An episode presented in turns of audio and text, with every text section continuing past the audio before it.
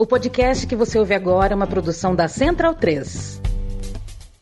Senhoras e senhores da Trivela e da Central 3, bom dia, boa tarde, boa noite para quem é do podcast, boa noite para quem é da live, da live, do ao vivaço, do YouTube ou da Twitch, ou onde mais você encontrar a gente, porque eu sei que tem ouvinte e leitor que joga nosso link em plataformas piratas. Não recomendo, mas eu quero chegar em mais e mais gente. Hoje é dia 10 de janeiro de 2022. Feliz ano novo para quem não me abraçou no dia 31. E se me mandou mensagem dia 31, peço desculpas. Só fui ler e responder lá para o dia 2 e para o dia 3.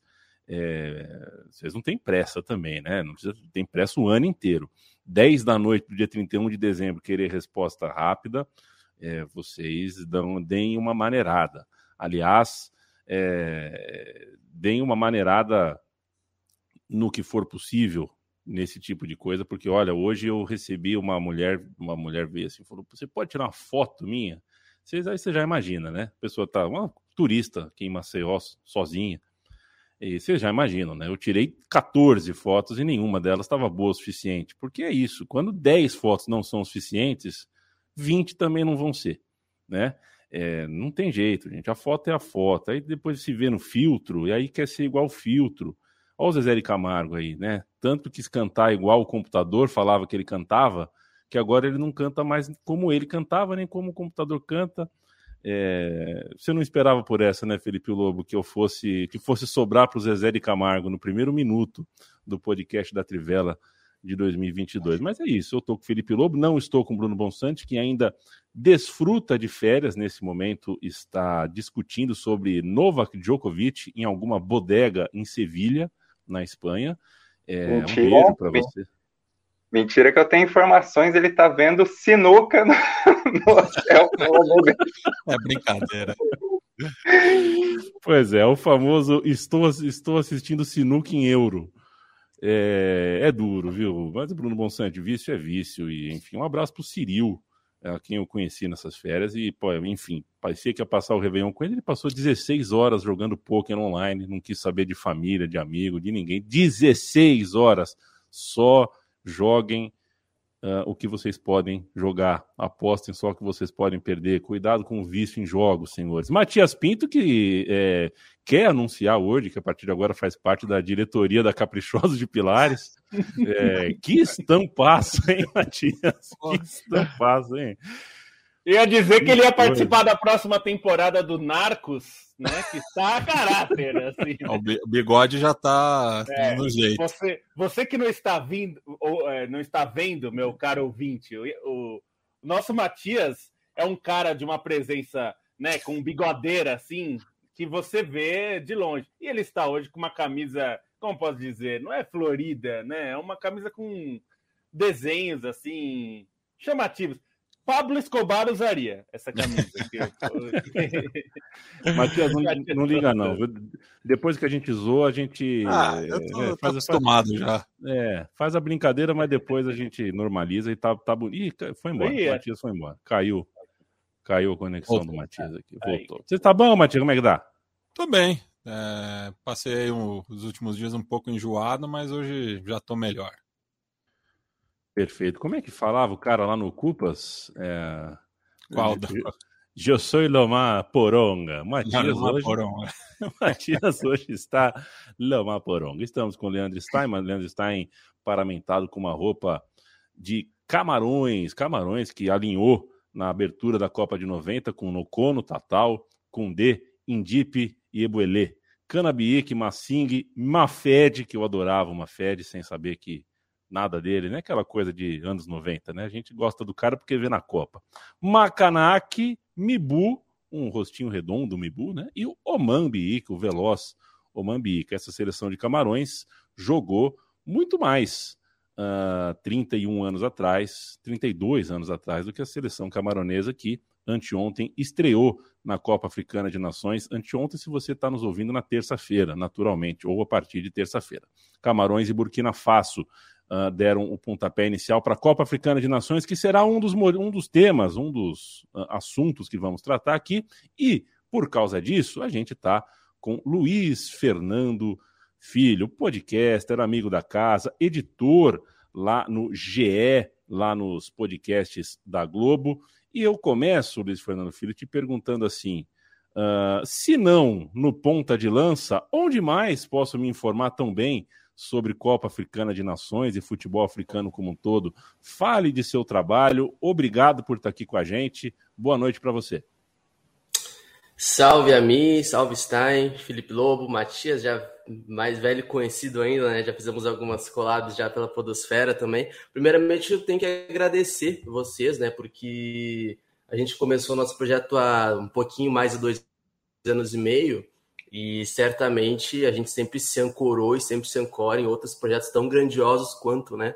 Na verdade, a gente está começando ainda, nem me coloco como algo grandioso, não. Nem eu, nem ninguém no Ponto Lance mas chegar hoje aqui, né, participar da Trivela, é, é, o Rubens estava até me lembrando, o Rubens Guilherme Santos também, outro participante do PDL, chegou e me lembrou antes, agora alguns minutos. Ele falou: Bah, cara, grande dia, né? Ir pra Trivela lá. Eu lembrei até. É, ele que é São Paulino, né? Eu lembrei até daquela foto do Murici Ramalho lendo uma trivelinha lá, a revista. Confesso que eu não conheço a foto, mas ele lembrou desse clássico aí do Trivela. Mas para falar em Copa Africana de Nações, a gente está lá no arroba pelo Twitter, Facebook, Instagram. A gente está na Podosfera também, né? A gente dá uma paradinha agora por causa da Copa Africana de Nações, mas a gente é um projeto que fala sobre futebol africano, sobre política, sobre cultura, até porque é uma coisa que eu sempre falo e vou repetir em todos os espaços que eu estiver: não tem como falar de Copa Africana de Nações o futebol africano como um todo, sem falar de política, sem falar de sociedade. E é por isso que a gente está aqui, no futebol, além do óbvio, no Trivela. Então, agradeço em meu nome, mas nome do Pontrelança, essa participação e toda a galera que vai estar tá aqui comentando e já deve ter visto nossos rostos, nossos rostos aí é, durante algumas lives ou as nossas vozes também na Podosfera. Muito obrigado pelo convite mesmo. Luiz Fernando Filho, um abraço para todo o pessoal do Ponta de Lança. É, que ideia boa, que execução legal, que bom gosto no tom. Uh, andei fuçando demais na lição de casa aqui para conversar com você, Luiz, para falar de Copa Africana de Nações com você. E indico vivamente o Twitter, é Ponta Lanca PDL, né? Não tenho cedilha, então Ponta Lanca PDL. Você, a partir dali, já acha também todos os outros links no famoso linktr.ee, né? O, a árvore aqui de links. Você passa a seguir também no Twitch, também o Apoia-se, que é muito importante. Uh, e outras coisas mais, como Instagram, Facebook, Medium, YouTube, Anchor, Spotify, canal do Telegram. É, só não tem comunidade no Orkut, infelizmente. Eu acho uh, uma, grande, uma grande perda. O Leandro Stein vai falar com a gente, não sobre o Orkut, mas sobre esse começo de Copa Africana de Nações, Leandro Stein, que assina, é, claro que é, a redação da Trivela uh, trabalha sempre a algumas mãos, mas é a assinatura do Leandro Stein, no grande, grande em tamanho, grande em detalhismo, o guia Trivela da Copa Africana de Nações, da gostosa, da saborosa, da sempre interessante Copa Africana de Nações, no site da Trivela você já vê logo na home esse guia. É, daqui a pouco você lê, agora você ouve. O Leandro está em a Copa Africana de Nações para eu fazer o serviço. Camarões 2, Burkina Faso 1 na estreia. Terminando o grupo A, Etiópia 0, Cabo Verde 1, Senegal polêmico 1, Zimbábue 0, Guiné 1, Malawi 0. A gente não viu grandes jogos, Marrocos 1, Gana 0 também abriu o grupo C, né? É, poucos gols e não sei se a gente pode falar que teve já aquele jogo bala mesmo, mas Uh, Leandro Stein, é contigo. Teve o Comores 0, é, Gabão 1 um também, né? Foi o jogo que e... acabou fechando. pouco. Isso, acabou agora há pouco. Realmente não, não foram jogos tão.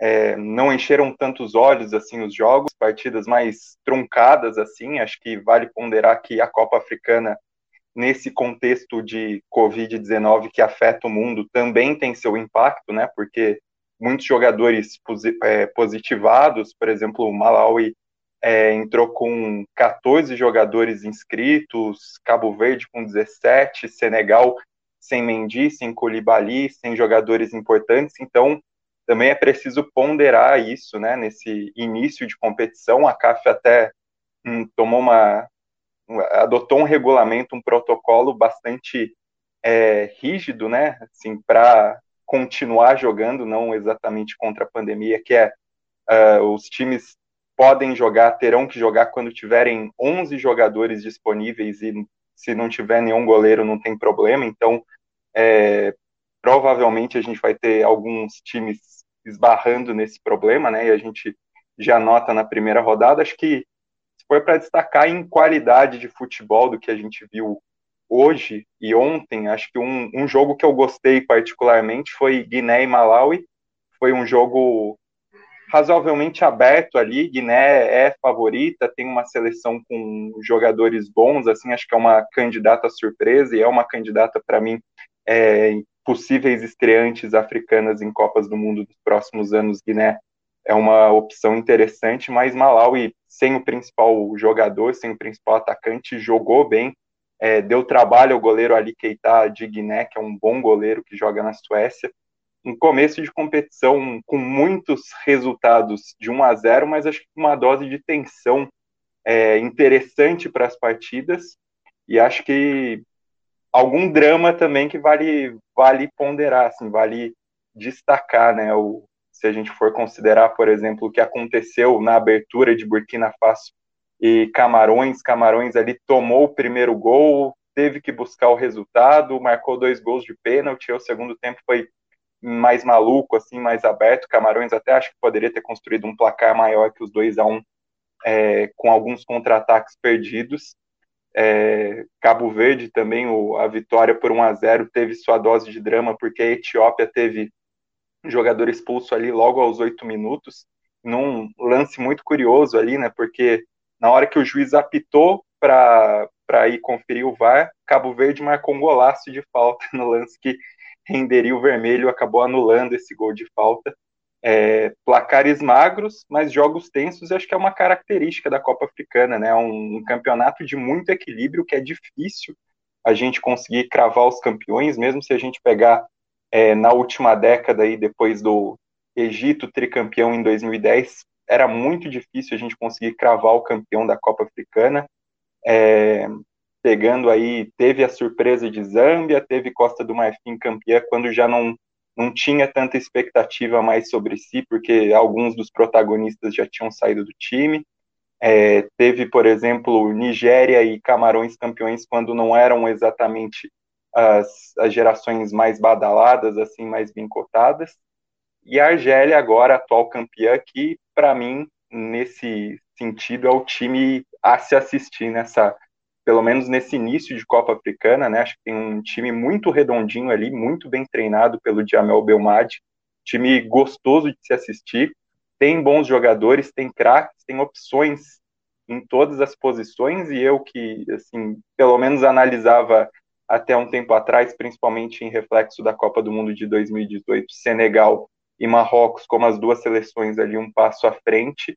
Marrocos eu vejo um, um pouquinho atrás ali atualmente, até pela, pelas decisões do, do Vahid Halid Hodzic, o treinador, em, em não levar o, o Hakimi, né, não levou o Masrui também, não levou o Harit, bons jogadores que não foram levados por motivos disciplinares. Senegal tem um, um time muito bom no papel, mas que às vezes adota um futebol mais pragmático e não corresponde. Acho que nesse sentido a Argélia chega muito bem, né? Chega com goleadas nas eliminatórias, ainda que tenha passado sufoco contra Burkina Faso na rodada final, com bons jogadores e com a chance até de fazer história, né? A gente tem que salientar que a Argélia tem 34 partidas consecutivas sem perder desde 2018, isso, né? Considerando só a seleção principal, não conta ainda jogos com o time B, como que conquistou a Copa Árabe, é, e se terminar essa fase de grupos invicta, acaba batendo o recorde estabelecido agora recentemente da história de seleções de jogos invicto pela Itália, né? Se já não perder o próximo jogo, iguala é, Brasil de, dos anos 90 e a Espanha ali do fim dos anos 2000 e tem a chance de bater. Então, acho que é um, um, um algo muito interessante também para se ressaltar nessa Copa Africana. E por bola, acho que a Argélia chega muito forte, mas exatamente por essa, por esse fator surpresa, por esse equilíbrio da Copa Africana, é bastante difícil cravar também o campeão. Né? Time por time, você lê no site da Trivela, tudo que Leandro Stein escreveu de cada uma das seleções. Quero mandar um abraço para o Giovanni Lima, para o Rubens Guilherme, o Zé Leandro, Ei, Zé Pereira, Zé, é que tá de férias, não, não tá tendo jogo, aí o Matias está usando as suas estampas brabas. Um beijo para você, Zé Pereira. Aronaldo Júnior, um abraço. Arthur Freitas, Evandro Câmara, Walter Galvão, Luiz Gustavo, Bruno Queiroz, Gabriel Lopes, Fernando Cesarotti, Renato Menezes, Matheus Caldas. É um grande prazer estar com vocês mais um ano. Bruno Marlon, Felipe Portes, Kevin Hertor, Gabriel Cunha. Valeu, gente. Vamos que vamos. E. O... Oi. Não, só é para recomendar, além do guia da Trivela, tem o guia do PDL, que ficou muito legal também. Perfeito. Conferir a parte dele disponível no YouTube. Tem as lives do PDL também, as lives históricas, que ficou uma cobertura sensacional ao longo da semana. Vale também para o pessoal conferir. No próprio, link, no próprio guia da Trivela, eu botei o, o link do PDL lá para o final, recomendando também, porque ficou um trabalho fantástico.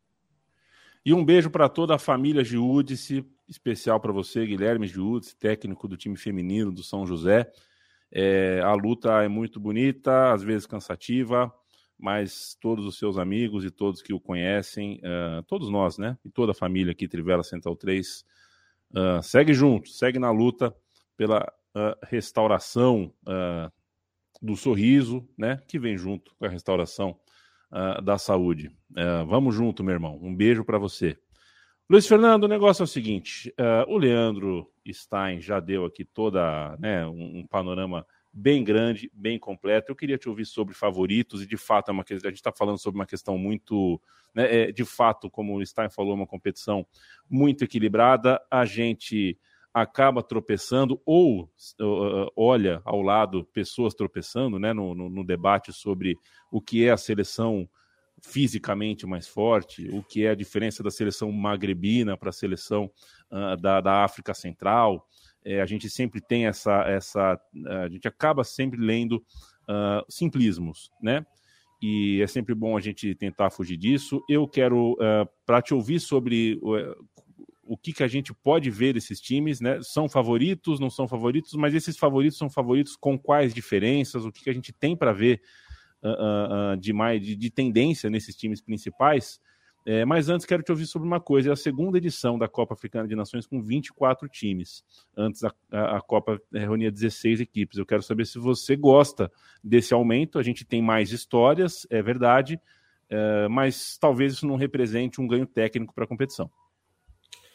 Então, cara, esse tema é bastante importante, né? Sobre é, limites de seleções. Né? O continente africano é um continente que tem 54 países é, e é uma equação que não é tão fácil de se resolver, né? até mesmo por clubes. Né? Agora a gente teve aí é, um sorteio da Liga dos Campeões da CAF, se não me engano, com quatro clubes, né? 16 clubes no continente com é, 54 países e diversos clubes aí de ponta é, no continente africano e em cada país. Né? Já começou ali já uma questão, ultimamente, falando é, da questão dos clubes africanos da Liga dos Campeões da CAF, tem uma galera que não, não curte muito, assim, porque deixa muitos, é, muitos clubes fora, né? Muitos clubes de ponta que acabam ficando fora ainda nas eliminatórias e acabam indo para a Copa das Confederações, que é o, o abre aspas da Sul-Americana deles, né? Como já diria o, o famoso poeta aquele. É, e, mas ah, falando especificamente da Copa Africana de Nações, que é um pouquinho o contrário disso, né? Como tu bem mencionou, eu particularmente gosto, cara. Eu acho que 24 seleções é, Claro, tem a questão do calendário do começo do ano, né? Que é sempre uma questão discutida. E me surpreende um pouco, cara, como essa não é uma questão já que já não deveria ter sido superada, assim, é, no sentido do, da narrativa, né? Do porquê é, a Copa Africana das Nações começar no começo do ano, num, num país como Marrocos, é, até mesmo em Camarões, né? lembrando que Camarões, metade do ano, chove muito, né? Então, tu imagina como é que já seria uma Copa Africana de Nações na metade do ano, com o clima desfavorecendo a competição, desfavorecendo a qualidade do jogo e desfavorecendo, inclusive, os próprios atletas, né? Porque todos ali são seres humanos, né? Mas como o Leandro bem citou, né, sobre as nossas lives, a gente até é, vai lá nas origens da Copa Africana de Nações, né, quando tem três seleções ainda, lá com Haile Selassie, lá nas origens do pan-africanismo, e aí tu vai entendendo que realmente a Copa Africana de Nações não é apenas um torneio de seleções, né? Tem no seu histórico uma luta anticolonial, né, sobretudo, e aí vai se expandindo as seleções, né? E aí no meio disso o Egito vira por uma edição a República Árabe Unida, aí depois vai aumentando, e a partir de 82 eu acho que as coisas vão começando a se profissionalizar mais, né? Mais jogadores africanos acabam indo para o continente europeu, né? E aí a Copa Africana das Nações começa a importar mais jogadores africanos ali que jogam na diáspora, é, por exemplo, né? É, mas atualmente eu gosto dessas 24 seleções, assim, e gosto que seja no começo e que seja no começo do ano, porque eu acho que tem uma questão climática e de agenda do próprio continente africano, sabe? Que é algo até óbvio, sabe? Assim, eu acho, eu tô falando assim a nível da grande imprensa, sabe? Quando eu falo que essa narrativa já deveria já deveria ter sido superada, né? Porque o que o Trivela faz já aqui no podcast, no site, o que a gente faz, os debates que a gente coloca não são novos, né? Mas claro, o público vem, agora a gente tem também uma, uma TV aberta transmitindo né, é, a competição, então novos públicos chegam. Eu acho isso muito legal também de discutir, rediscutir, desde que seja de uma forma respeitosa e não com aquele olhar, eu acho, tão colonial, né? E quando eu falo colonial, não falo nem o, nem o continente europeu, não, eu falo da gente mesmo, né? Brasileiros mesmo, aqui, América do Sul. Às vezes a gente não sabe, mal sabe dos clubes aqui da América do Sul, imagina do continente africano. Mas aquilo que eu falo sempre, né? O bom é sempre é um, algo que eu faço todos os dias, confesso, que é sempre admitir a minha ignorância, né? Ir atrás é, da informação, ainda mais quando são jornalistas falando, né? Jornalistas escrevendo, jornalistas colocando opinião ali nas redes sociais, aí é outra coisa, é diferente do torcedor, né? Aí esse é meu ponto. Mas eu prefiro essas 24 seleções porque eu acho que privilegia também grandes histórias, né? Se a gente for ver é, de 2019, a gente teve, por exemplo, um Egito que caiu para uma África do Sul que não era favorita nas oitavas de final. Madagascar, cara, infelizmente Madagascar não está nessa competição, gosto muito de Madagascar. É, foi, chegou até as quartas de final de, de, uma grande competição. O que acaba acontecendo também, né? É, são vários jogos, né? Durante esses dias aí, também isso daí, para a gente do ponta de lança é legal, muito legal também, mas é um mês ali pegado também para os jogadores que já vieram é, da Europa e tudo mais, então não, não temos grandes espaços de tempo assim para treinar durante a competição. Mas eu acho que as 24 seleções elas conseguem até de certa forma fazer um pouco mais de justiça à grandiosidade que é o continente africano, a diversidade que é o futebol africano e a diversidade que são as grandes histórias dos países, né? É, eu estava assistindo agora Comores e Gabão, cara. Pô, é muito legal tu ver o Comores chegando numa primeira Copa Africana de Nações, né? Um país com menos de um milhão de habitantes chegando numa Copa Africana de Nações, e tu vê que faz muito, muito mais sentido para a maioria dessas seleções participar de uma Copa Africana de Nações, porque de certa forma tem mais chance de participar de uma Copa Africana do que uma Copa do Mundo, e aí a Copa Africana de Nações ela acaba se tornando a Copa do Mundo da maioria das seleções. Tanto é que o Sadio Mané fala naquele documentário Made in Senegal, né, que a Copa Africana para os senegaleses e até mesmo para ele é mais importante que uma Copa do Mundo. Vencer uma Copa Africana de Nações é mais importante do que vencer uma Copa do Mundo é, para o povo africano. Então, acho que esse é um debate legal para se colocar, colocar uma agenda do continente africano, do futebol africano, que também por muitas vezes é desorganizado. A própria CAF agora está com o novo presidente, também não, não dá para passar pano também para a CAF, que a CAF também tem aí é, grande culpa em alguns atrasos aí é, no futebol africano, até na organização da Copa Africana das Nações, mas eu acho que é legal essas 24 seleções porque representa a grandiosidade, a diversidade, e eu acho que é um aperitivo a mais para a competição e para o pessoal que gosta da história, gosta de conhecer a história de Comores e a história de Cabo Verde, por exemplo, que retorna um bom tempo, ontem venceu, a Etiópia também, tudo é geopolítica no continente africano eu acho que quanto mais histórias, melhor, desde que você respeite, óbvio, né? Toda uma agenda que faça, tenha uma lógica e uma estrutura muito bem organizada pela CAF, né? Que é a principal responsável. E só pegando um gancho né, do que o, o LF falou em relação à transmissão, né? É, a CAF volta né, à TV aberta depois de 12 anos de ausência, né? A última vez foi a edição de 2010, disputada em Angola mas é, é, é, é, rola um descaso também, né? Porque ontem teve a rodada cheia né, do, do grupo A, mas já hoje muito difícil é, acompanhar os jogos, mesmo na, na, era do streaming, né? E daí você vai zapeando é, no, nos canais a cabo é, muitos passando reprises, né? Então não, não é uma questão de que a, grade está tá completa, só tinham dois jogos ao vivo é, nessa tarde, então mo mostra aí uma falta de, de interesse mesmo, né, da, da, das TVs por assinatura de transmitirem, mesmo pensando né, que a, a, a Bandeirantes, que é a, a TV aberta que está passando a, a Copa Africana de Nações, é, que tem um, um canal a cabo também, estava também passando reprise, né? Então é, precisa e, e, teve a questão do YouTube também, né? De que o pessoal que estava acompanhando pelo, é, pelo canal da CAF, é, de repente os jogos saíram do, do ar por conta de direitos de, de transmissão, né? Mas se a própria é, rede de televisão não transmite, devia manter o sinal aberto, né? Para quem tem interesse de, de consumir o futebol africano. Esse ponto aí é, é, acho que é o mais relevante disso. A gente está falando de transmissão e tal, de dizer, é, eu acho que hoje a Band, por exemplo, eu vou dar um exemplo de um outro esporte que a Band TV aberta, nem estou falando do Band Esportes, transmite, que é a Fórmula 1. É, existe um problema é, para fora de São Paulo. Em São Paulo não, mas fora de São Paulo existe um problema que a Fórmula 1 algumas vezes pega horários que já estão comprometidos comercialmente é, em alguns estados.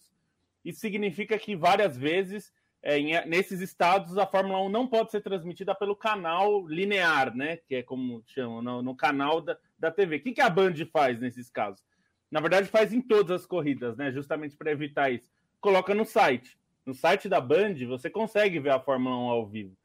É, e eu imaginei até que isso poderia acontecer, mas não aconteceu. A gente não está vendo é claro, a Fórmula 1 tem outra, é outra parada tal, mas. E eu não estou dizendo nem que precisava ter narração e comentarista em todos os jogos. Mas acho que você pôr o sinal no site é, poderia ser feito, entendeu? É claro que tem um custo. Não estou dizendo que é de graça, que é fácil, não é nada disso. Mas assim, você já tem os direitos, né? Então, é, considerando Dá para fazer. Ninguém vai diria... transmitir.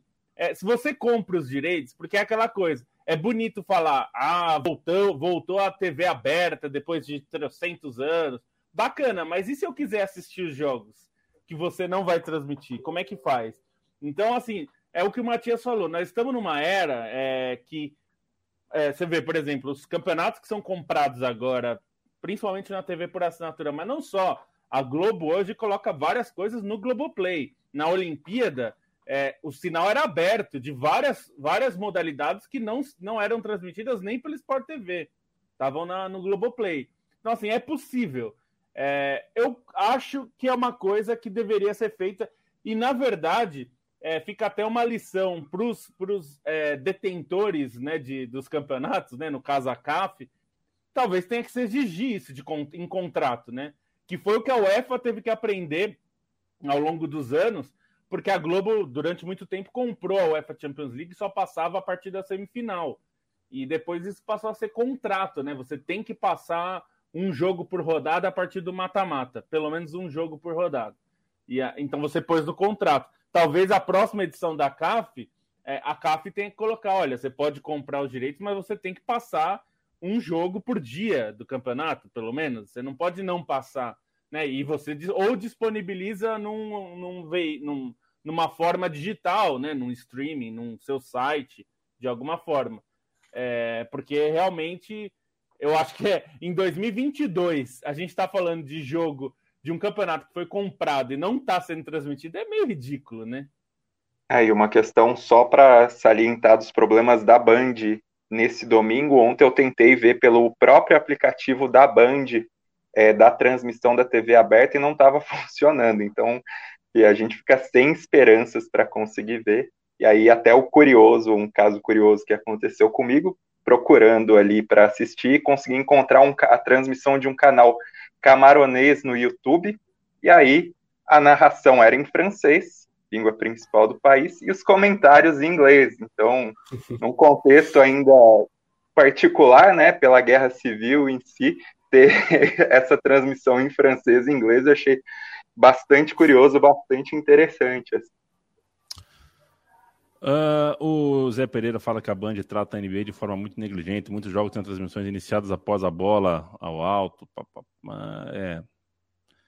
A é TV aberta. Futebol, né? É, a, a TV aberta. Mundiais de base, eles passam de madrugada, por exemplo, também. É, a, a, TV aberta tem uma questão com o esporte mesmo. Ou ela, ou ela entende que, que, que enfim, que o esporte tem o seu tempo e tem, tem que ceder de algum lado também.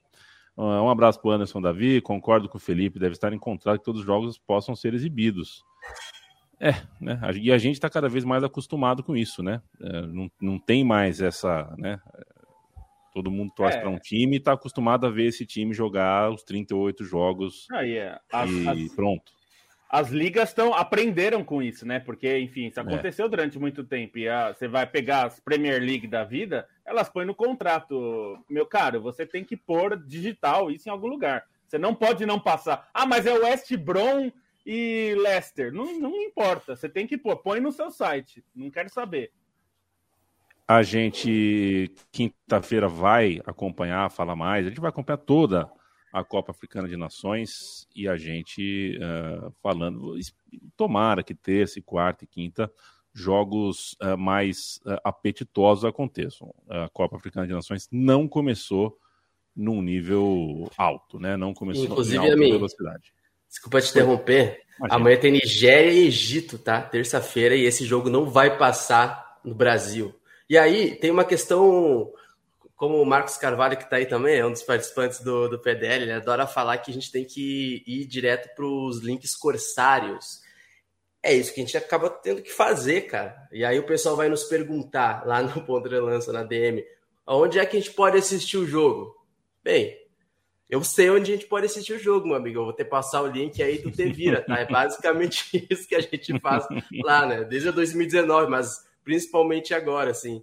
Porque então, não pode nem postar mesmo. no Twitter, senão derrubam tua conta. Tem que ser pela DM. Exatamente. Ironia das ironias é, falando de Copa Africana de Nações, que uma das lembranças mais longínquas que eu tenho da minha vida é passar as férias na Praia Grande, litoral sul de São Paulo, televisãozinha de tubo, casinha de praia simples, com uma TV que só pegava o Mega Drive, porque eu tinha meu videogame, eu tinha esse, né, meu, meu, minhas tias, meu avô, tinha um dinheirinho para me dar um videogame, mas a TV tinha Globo e Manchete. E enfim, uma Copa Africana de Nações foi transmitida pela Manchete. Eu me recordo de maneira é, muito gost... uma lembrança muito gostosa de acompanhar a Costa do Marfim ser campeã africana na TV Manchete. Só devo ter assistido trechos porque eu era muito criança, mas está na minha cabeça. Eu me recordo disso. Meus primos mais velhos uh, uh, passando por cadernos, jogos, tudo mais. Copa Africana de Nações é muito gostoso. O que é gostoso também, Felipe Lobo, é apostar na KTO.com. KTO.com. Visite, entre agora, KTO.com. Lá você pode ganhar até 100 mil reais na malandrinha e fazer apostas em variados, diversos, múltiplos esportes. Fazendo o seu cadastro no KTO e colocando o cupom uh, Trivela, né, colocando Trivela no cupom, você ganha 20% de aposta devolvida, né, de free bet. É, a gente toda quinta-feira faz, né, o Lobo e o Bonsa entregam para a gente algumas dicas de aposta. Hoje é segunda-feira, a gente ainda não começou a rolar a bola no futebol brasileiro, a não ser pela copinha, mas o Lobo tem também as suas cacetadas para dar. É com você, Felipe Lobo. Ah, então, bom, primeiro agradecer os amigos da KTO que nos apoiaram em 2021 e sempre participando muito. Eles são estão sempre dispostas a ouvir nossas ideias doidas. Então estamos aí. O que eu vou falar hoje tem a ver com aposta de longo prazo. O que é aposta de longo prazo? É assim, quem vai ser o campeão? Se você quiser apostar hoje em quem vai ser o campeão da Copa do Mundo, por exemplo, que vai ser no fim do ano, você pode fazer isso se você quiser. Quando você aposta nesse, nessa modalidade, é, tem duas coisas, tem uma boa e uma ruim. A parte boa, a cotação normalmente é alta, porque você está apostando bem antes. Então você é, consegue pegar o favorito com uma cotação alta. É, a parte ruim é o risco é gigantesco, porque não tem como saber quem vai ganhar antes, é óbvio, né? Por isso que a cotação é alta. Então, por exemplo, para a Copa do Mundo, que vai começar lá em novembro, no final de novembro, dia 21, é, a França e o Brasil são os dois favoritos na, pela cotação da KTO. Estão pagando 6,8. 6,8 se você apostar na França ou no Brasil. E aí completam os, o top 5 de times Inglaterra com 7,8, Espanha 8,8 e Alemanha a 10. Eu te diria que assim, para você colocar pouco dinheiro, porque você tem que colocar pouco, né? Ninguém faz aposta de longo prazo, você não vai botar em. Essa Alemanha a 10, eu vou te dizer que é bem interessante, viu? considerando que nós temos Hansi Flick comandando a Alemanha, é um time interessante, forte, desses aí que são os que se dá, não dá para apostar hoje, não dá para apostar num, num azarão, ele só põe os favoritos para você apostar nessas de longo prazo. Eu diria que essa de, da Alemanha a 10 é bem interessante. Mas você pode, por exemplo, se você quiser apostar no quem vai ser o campeão inglês e tal, o campeonato inglês não vai ter muita graça, porque o Manchester City está pagando 1,08. Quer dizer, não vai ganhar nada, né? É, porque o Manchester City já virou campeão em janeiro. Mas tem outros campeonatos que você pode olhar. Se você acha que tem um time que está pintando, mas ainda não é o super líder, igual o Bayern de Munique na, na Alemanha, que já está também mais consolidado, é, o Manchester City na Inglaterra, ou na Copa do Mundo, que é um torneio maluco, né? É, os últimos campeões, por exemplo, a França, que é a favorita, os últimos campeões caíram na primeira fase. Então fica, fica aí, a gente não sabe, né? Acho que não vai acontecer com a França, mas foi o que aconteceu em quase todas as últimas aí. Então, é uma modalidade divertida também. Você pode fazer isso no Campeonato Brasileiro, se você quiser apostar hoje em quem vai ser campeão brasileiro, você pode. Aí é óbvio que você vai correr um risco muito grande, porque o brasileiro é bem mais imprevisível. São 12 times, né, Lu? São 12 é, times não, lutando pela taça. Não são 12 times, mas você tem pelo menos, pelo menos, três times fortes para apostar. E, e, a, e, as condições do Brasil são muito difíceis, né? Porque, por exemplo, é. você pega né, o, o time do Abel Ferreira no primeiro ano dele, 2020, né?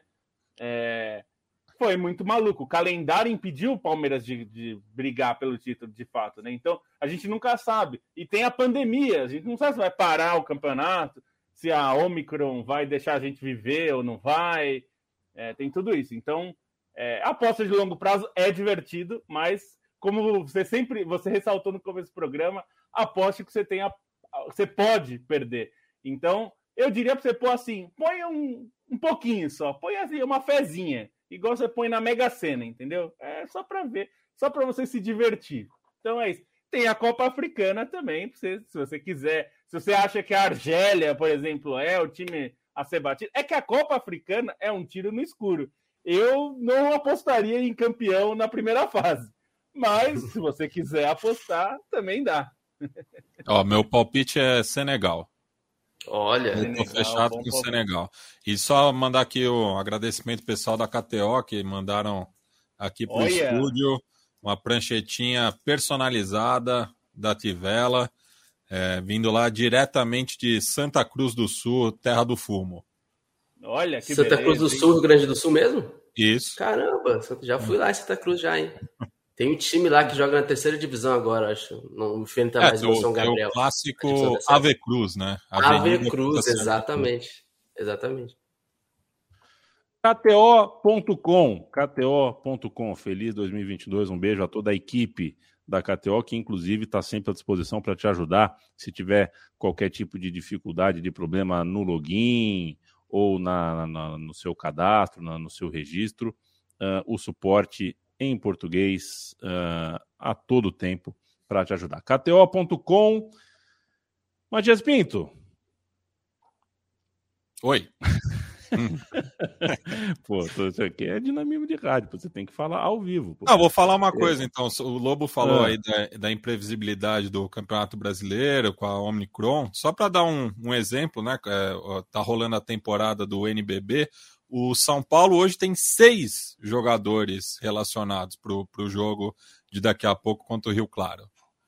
No, no, nem o treinador está é, tá, em condições por conta do, dos casos positivos. Então São Paulo vai jogar com. É, vai ter um reserva, basicamente.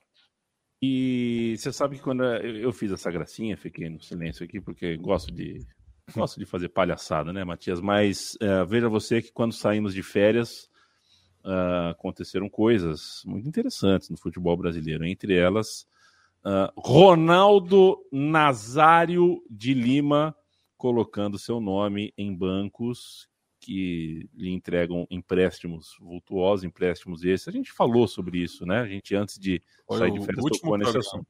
E agora a gente volta é, com o camarada americano chamado John Texter, é, recebendo nota de 20 reais. Gente, assim, eu entendo que seja. Eu, eu, entendo o riso, eu juro que eu entendo o riso, porque a gente não precisa problematizar tudo mesmo, mas é triste, assim. Na verdade, na verdade é, é, cara, sei lá, sabe?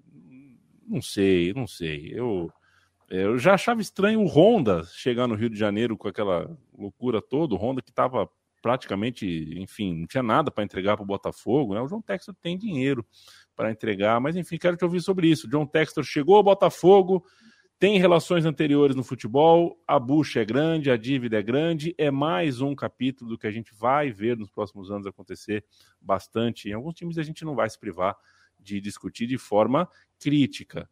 É, o Botafoguense tem todo o direito de estar esperançoso, até porque, de fato, às vezes é melhor o John Textor desembarcando no Galeão do que 50 sexagenários que não fazem noção do que é um orçamento de time profissional do século XXI. Mas tá aí a SAF. É, pois é. E no, no caso do Botafogo, eu acho que existe motivo para ter esperança né, na, no, no, atual contexto, pensando é, na, na, na, pass, na, passagem né, do, do John Textor é, pelo Crystal Palace, né, no qual ele conseguiu é, fazer né, o clube do sul de Londres ser competitivo, se manter na Premier League e que é o, o, o teto né, para uma equipe desse porte, mas tem uma relação muito é, bacana né, com a torcida, né, é, e entende os anseios né, do, do, do, público. Né? Então, eu acho que esse primeiro contato foi bom. Eu, particularmente, sou crítico né, a, a, a SAFs, mas eu acho que no caso do Botafogo, e, e a gente já coloca também em comparação com o Cruzeiro e o Ronaldo, é, eu acho que são duas abordagens diferentes, né? E a própria é, visão do, do Textor é fazer um Botafogo competitivo, é fazer o Botafogo brigando lá em cima, enquanto que o, o Ronaldo está com pés no chão e já está comprando algumas brigas com a torcida do Cruzeiro. É, eu acho que o, o Textor ele chegou no Crystal Palace já num contexto favorável para ele, né? De um time que passou por uma crise administrativa muito grande, foi é, se tornou estável através de próprios torcedores endinheirados, mas que é, resgataram o clube na segunda divisão. E aí, à medida que o, o clube estava na Premier League estável, os, os, investidores americanos começaram a chegar. Né? O Textor ainda é o último dessa safra, mas acho que como experiência interna tem algo positivo nisso, porque é um clube que, é, enfim, conseguiu se estabilizar bem na Premier League. O dinheiro do, do Textor foi importante até para contornar o, as perdas é, relativas à pandemia. E acho que até para a torcida do Botafogo é algo a, a, a ficar contente entre esses possíveis aventureiros, porque acho que a cena de torcida do Crystal Palace é uma das mais ativas da Europa, é possivelmente a mais ativa da Inglaterra, por ser uma torcida muito engajada. Acho que nesse tipo de relação, é, o conhecimento passado do Textor por essa experiência dele no Crystal Palace é algo positivo, mas também tem, tem toda a questão dele ainda estar tá dando esses primeiros passos é, no futebol, né? Não, não é uma, uma experiência tão longa assim. Eu acho que fica é, essa desconfiança e algo que a gente até falou no, na questão do Cruzeiro, né? O percentual do clube que acaba negociado é, com o novo proprietário e é algo muito grande, algo que não dá muita margem de manobra, né? A gente acaba compreendendo até pela situação difícil do Botafogo, porque era algo esperado já há muito tempo essa essa transformação em SAF e essa venda, mas ainda assim é uma situação que não dá muita margem de manobra além do proprietário que chega agora.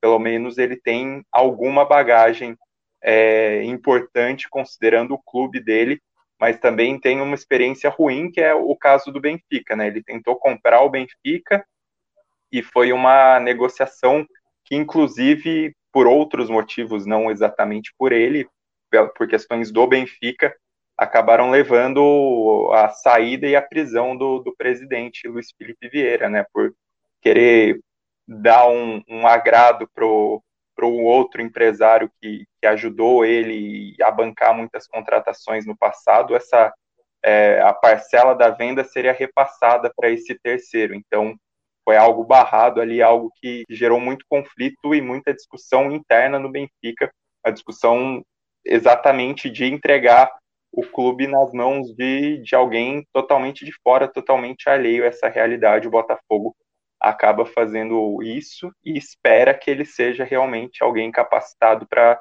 essa gestão, algo que a gente vai acabar descobrindo com o passar das, dos meses aí. E, e, no caso do Benfica, cabe lembrar né, que é, é um modelo misto, né? É, porque existe a, a, sociedade anônima, mas a, a, a, massa societária ainda tem muito peso nas decisões, né? Tipo, e o Benfica tem mais de 100 mil sócios, né? Então, é, a, a, política tem muito peso é, no, no, dia a dia né, do, dos encarnados. É, é. diga lá, Lobo. Não, é só para dizer que isso, o, o Irlan já falou bastante disso, a gente sempre recomenda o Na Bancada, vão lá assistir, que eu não. Tratam com, com, mais, com mais tempo. Eu não recomendo. a mim não, mas você que está nos ouvindo eu exijo, pode ver. Eu é, exijo que você. Porque, porque tem uma questão que o Irlan falou muito: o Botafogo vai vender, o, assim como o Cruzeiro, né? Supostamente, porque é tudo. É, falta documento, né? A gente não teve. Ninguém, não vi nenhum jornalista ter acesso a documento, de, assim, ó, papel. Ao que se diz, o que estão dizendo, a história vendida é venderam 90% do clube é, e 10% vai ficar para a massa associativa. O Irlan falou bastante sobre isso, que em alguns clubes pelo mundo, é, o que se fez foi que a massa associativa fica com mais de 50% e um poder de decisão grande. Mal comparando, é um pouco o que acontece no Benfica. O Benfica tem uma parte capitalizada em dinheiro, de, mas quem manda de verdade é o, a massa associativa. Tanto que não adianta, não passa por cima, né? O, não dá para passar por cima desse, desse grupo.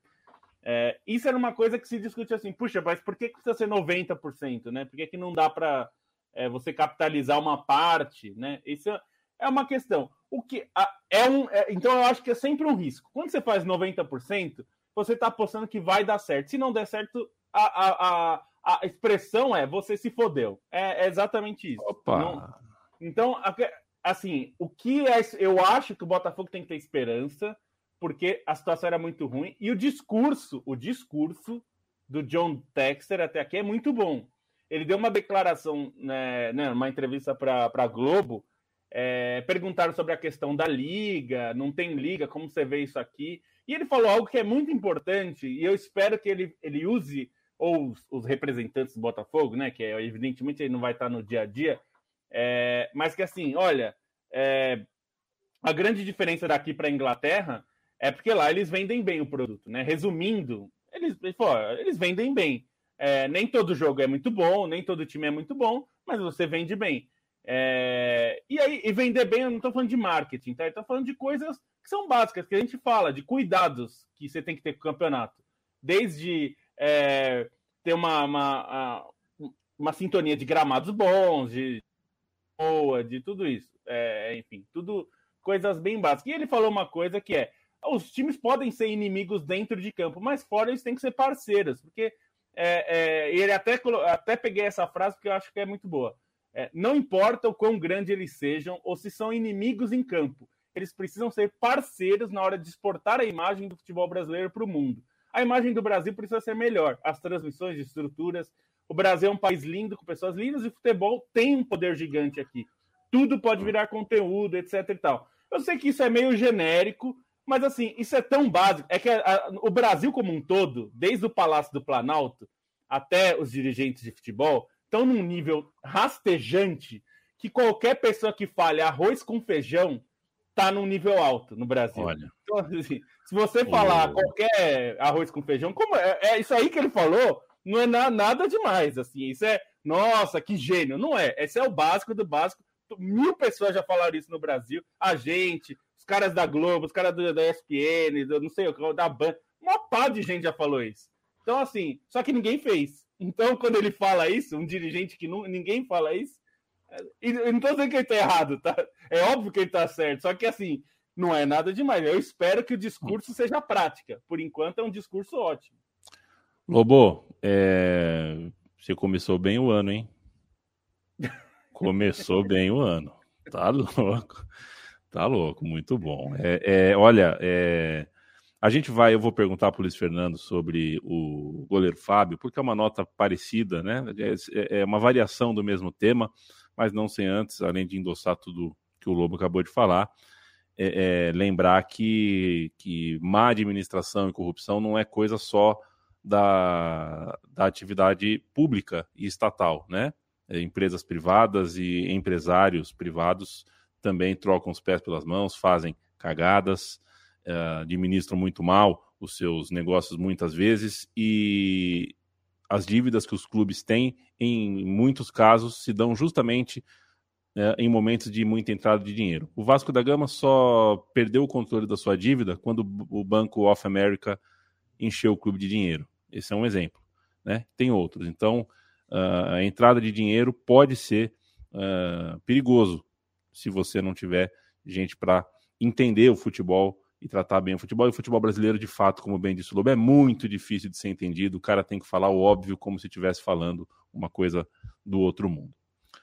LF, é o seguinte, uh, variação do mesmo tema. Estão todos chocados que a patota uh, fenomenista, a turma do Nazário, uh, teria sido indelicada e pouco cortês com o maior goleiro da história do Cruzeiro e um dos principais nomes da história do clube, alguém que certamente poderá vir a, a, ser até um busto, uma estátua do clube, um cara muito, muito grande, acho que de um tamanho que uh, talvez fora de Minas Gerais seja até difícil da gente mensurar, alguém que eu já percebo, eu percebo, sabe como o LF vendo amigos atleticanos, sabe, troca de figurinha de WhatsApp, Uh, conversa, eu percebo que o atleticano tem no Fábio, uh, né, o torcedor do Atlético legitima o tamanho do Fábio, porque o Fábio é sempre o alvo da provocação, do meme e tudo mais. É um cara muito, muito grande. É, e aí, quando o Fábio é, é, é, é, dispensado, né, não renova o contrato do Fábio, muito vai na conta do. Tá vendo? Agora a gente tem um futebol frio. Tá vendo? Agora a gente tem um futebol que corta cabeças e não quer saber. Eu quero te ouvir sobre o tamanho do Fábio, sobre essa demissão, sobre essa demissão não, né? Essa não renovação. É, o que te parece que simboliza uh, o Cruzeiro não querer o Fábio nesse momento de tamanha e tão grande mudança dentro do clube? Eu fiquei um pouco surpreso, um pouco barra muito surpreso pela saída do Fábio. Claro, logo é, depois que a poeira baixa um pouco, eu espero sempre a poeira baixar para começar a refletir um pouco sobre a situação, né? O que, eu sou, o que todo mundo soube no primeiro momento, né? Foi o contrato de 13 meses oferecido para ele, né? E, enfim, recusado, de certa forma. E depois a própria diretoria e depois o Fábio também é, foi às redes sociais. A mulher do Fábio, na verdade, né? Foi às redes sociais. Aí teve, né? Todo lá um, é, uma comoção. A torcida foi para a Toca da Raposa, inclusive nesse meio tempo, né?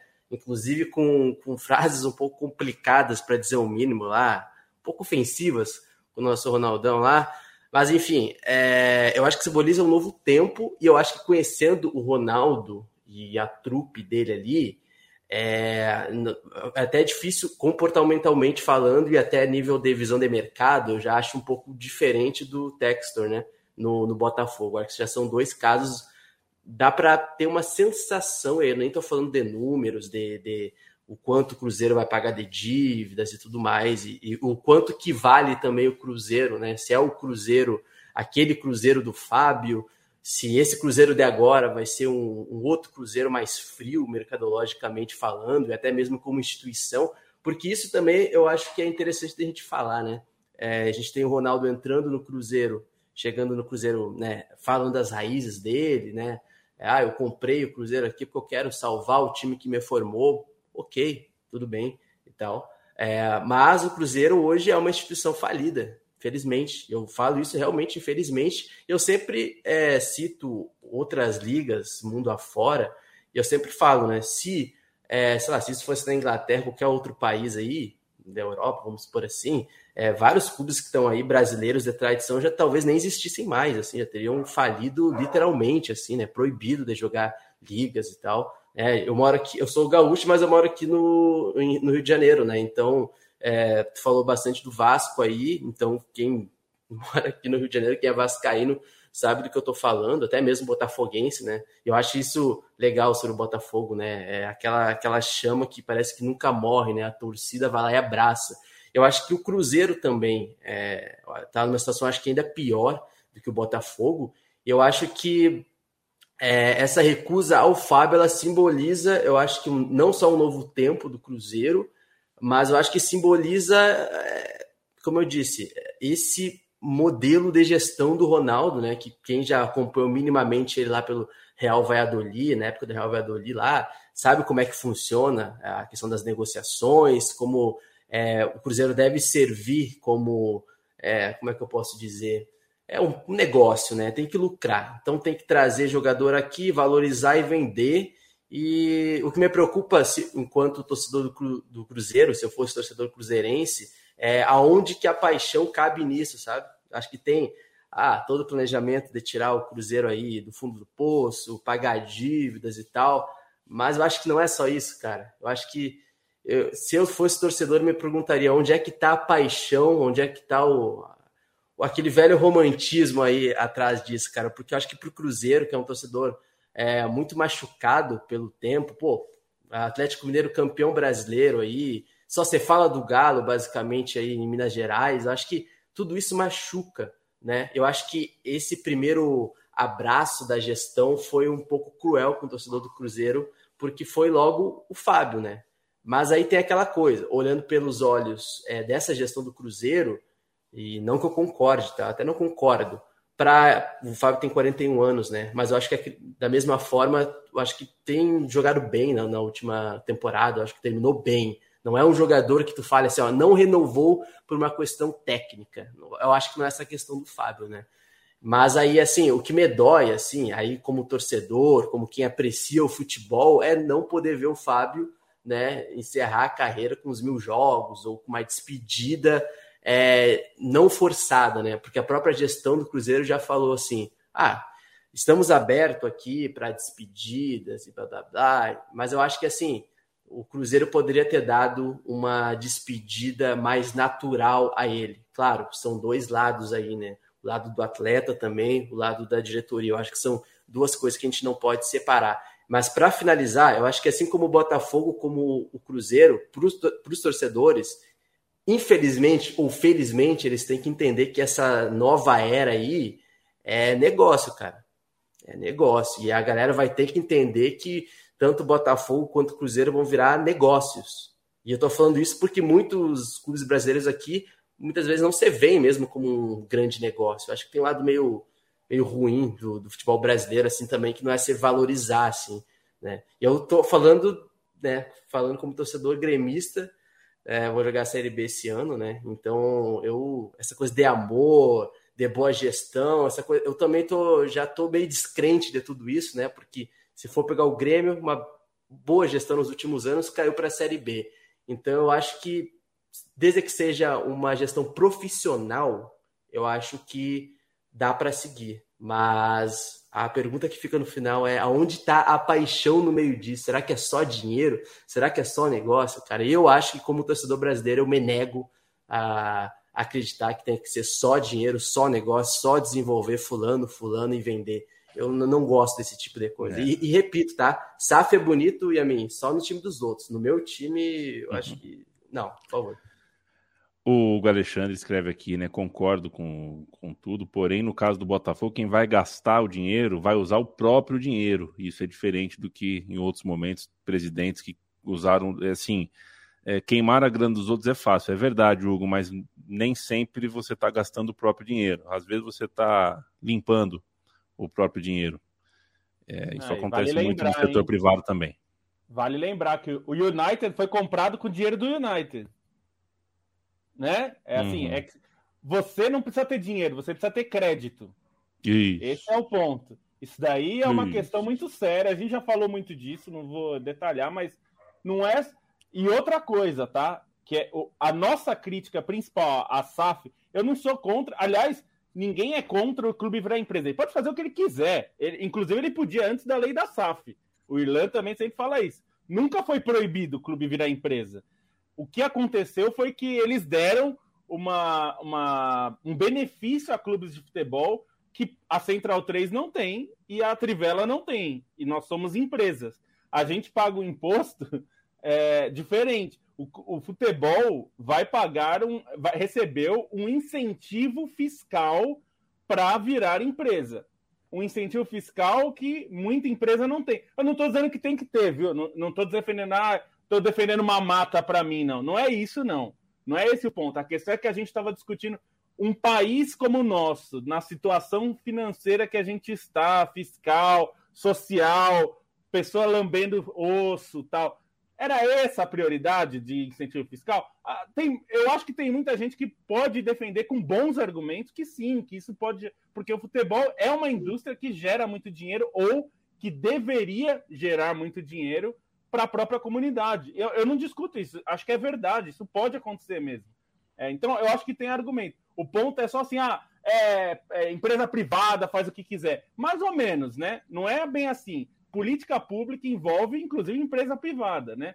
É, e, e, e, Lobo, e, e, a, e a situação de, desses clubes também é, é muito por conta da relação paternalista é, do Estado é, para com os clubes Sim, de grande camisa, né? exatamente. né?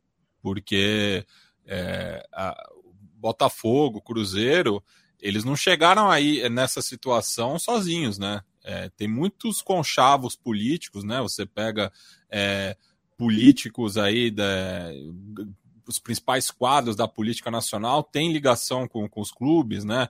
O Botafogo com o Rodrigo Maia, o Cruzeiro com Aécio Neves, enfim. Então, é, e, e, e, o mais doido disso é que, tipo, é, foi criada a lei, a lei da SAF com, com esses benefícios, mas ainda assim é muito mais é, proveitoso para os clubes manterem o, o, o, status atual, porque daí a, a negociação da, da, da, das dívidas de, de longo prazo é, são, facilita são facilitadas. Né? O, o grande é. problema é. Do, do, Cruzeiro são as dívidas de curto prazo. Né? É, o, o Lincoln tá, tá, até... É, o Lincoln até lembrou disso, Jack. O incentivo é maior para clube. Sim, é maior. O que a gente está falando é só assim: é, é, uma, é um incentivo para vir dinheiro, como de Don, de Don Texter. Eu acho que tem aí razões. Eu acho que o modelo escolhido foi, foi ruim. Vá lá na, na bancada, você vai entender por quê. Mas assim, é só para não ficar assim, ah, tudo que é privado é assunto do, dos caras. E não é. Futebol. É, é, é, o mesmo jeito, Yamin, que a gente fala, ah, a seleção brasileira, que a CBF usa esse argumento desde o Ricardo Teixeira. A CBF é uma instituição privada. Privada é o cacete, entendeu? É, você tá. Mas de interesse público. Brasil, você usa a bandeira do Brasil.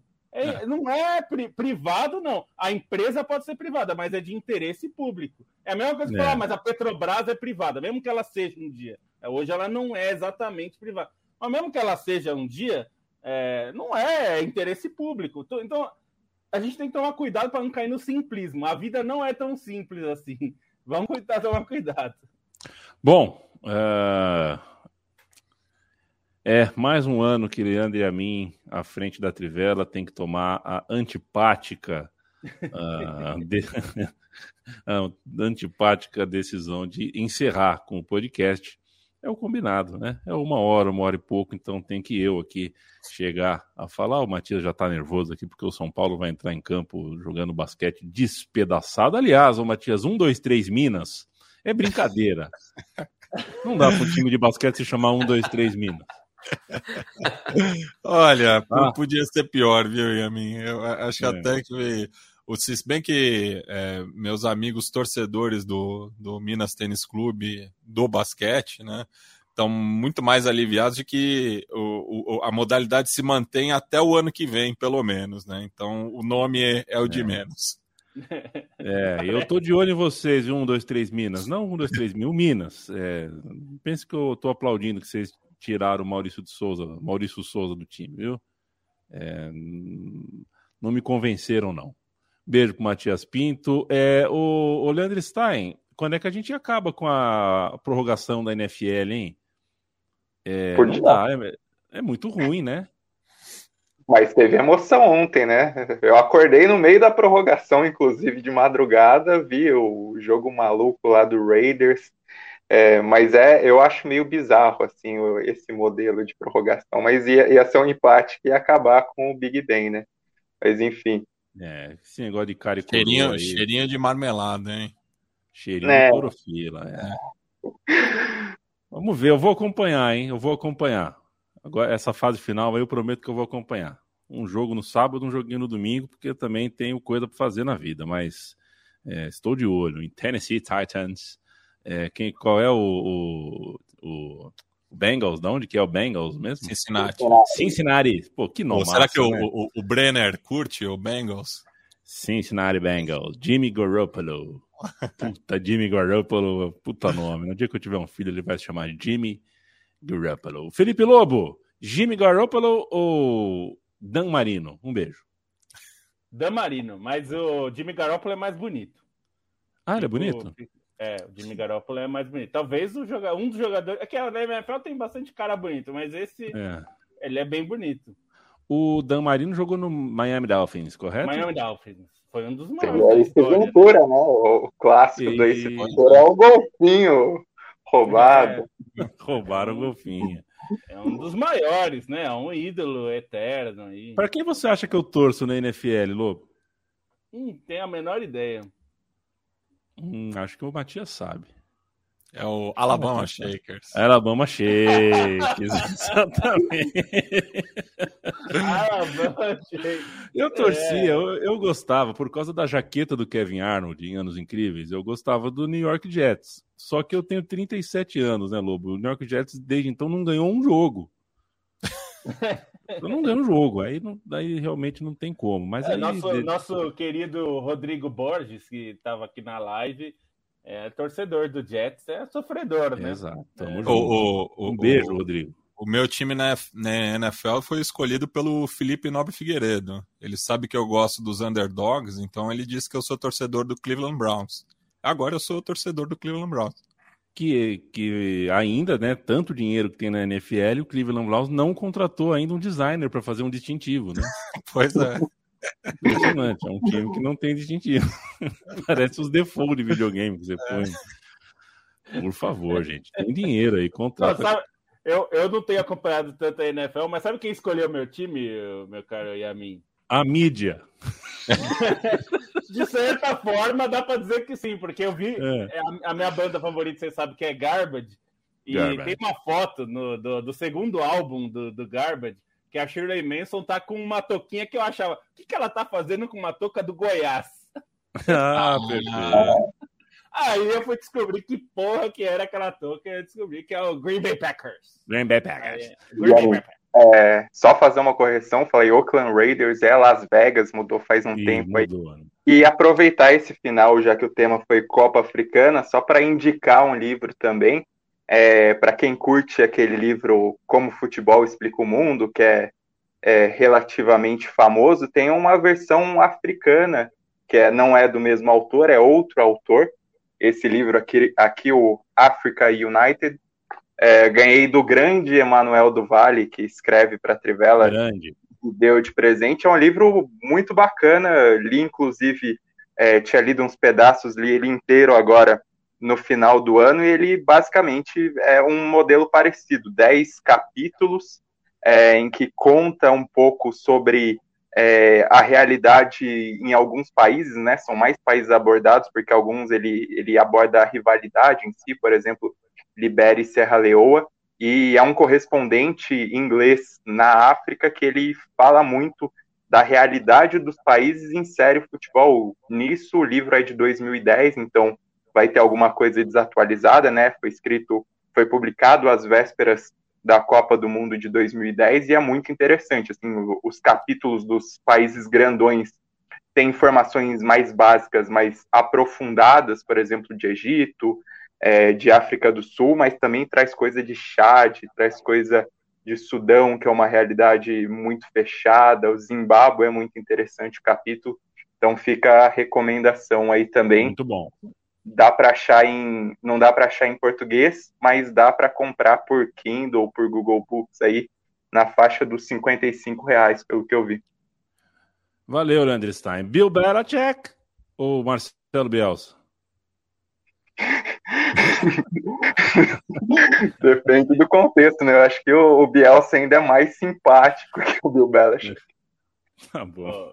Ô, e a mim, deixa ah, só deixar eu, a dica. Eu preciso fechar, eu preciso me despedir não, Luiz Fernando, fechar o programa. Só, só para, já que a gente falou de NFL e a gente, você é. falou do Titans, eu vou deixar a minha dica Titans. de quem não viu ainda, se você não viu, corrija esse erro na sua vida, que é ver Remember the Titans, que é um filme, é um filme da Disney, deve ter aí nos Disney Plus da vida. Bom filme. Mas é um filmaço, filmaço. É um filme que fala da separação ainda que existia racial, né, brancos e negros na universidade, o técnico tem que lidar com isso, porque quando eles reúnem, né, os brancos e negros, enfim, é, é, é animal. O filme é. é Denzel Washington. Numa daquelas atuações. Não preciso dizer né? mais nada. Monstro. É. Denzel então, Washington. Aliás, Lobo, trivia é. aqui. Que time a Shirley Manson torce na Escócia? Boa pergunta, não sei. Eu sei, não sei se ela gosta de futebol, na verdade. Ela é torcedor do Hibs. Ah, do Iber. Ah, faz sentido, ela é de lá, né? É, chama duelo de titãs, né? Lembra o Zé Pereira em português. É, eu, por muito tempo, jogava com jogava futebol no autônomos como lateral esquerdo e eu tinha um ponto esquerdo. Ele sempre falava para mim antes do jogo: lado esquerdo, lado forte e tal. É, trivia, né? Quem pode ser o cascateiro que falava isso, Matias? Valdir. mas é claro. Mas é claro. Mas é claro. Lado esquerdo, lado forte. Rodrigo Henrique mas o filme era muito bom. Estou tentando há 15 minutos me despedir de você, Luiz Fernando Filho. Isso é um bom sinal, sinal que a gente estava matando saudade aqui. Prazerzaço falar contigo, prazerzaço ter você aqui com a gente. Bom 2022, boa Copa Africana de Nações. É, a gente vai se conversar sobre isso mais vezes, você vai voltar aqui a Trivela. É, onde te leio, onde te encontro, onde te encontro o time do Ponta de Lança. É, e até a próxima, companheiro. Valeu.